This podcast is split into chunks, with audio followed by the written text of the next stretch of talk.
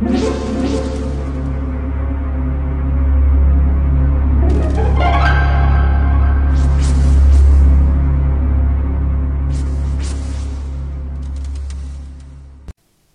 家好，我是小依依，欢迎收听一分钟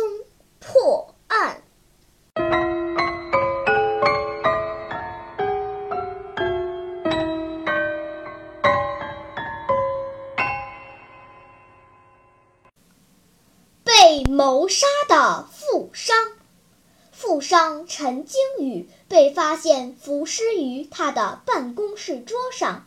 头部被血泊包围，而书桌右边的地板上则有一支手枪。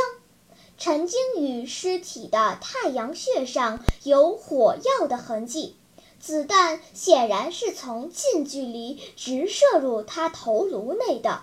办公室的桌上则有一封遗书，而陈经宇的右手仍握着一支笔，相信是写遗书之用。警长看过现场的情况后，认为这宗案件不是自杀案那么简单，而是一宗谋杀案。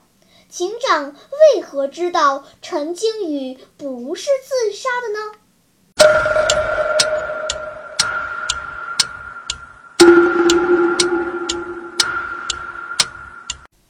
你想出答案了吗？现在是拨开云雾探寻真相的时刻。如果陈经宇是自杀，那么临死的时候应该握着枪，而不是握着笔。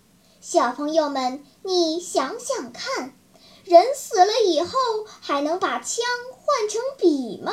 难道是诈尸了吗？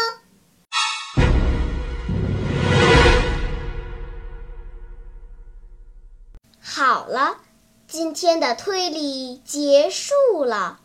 小朋友们，你喜欢听悬疑推理故事吗？如果喜欢，就请关注小依依讲故事吧。在喜马拉雅 FM 上，我将为你呈现更多谜一样的故事。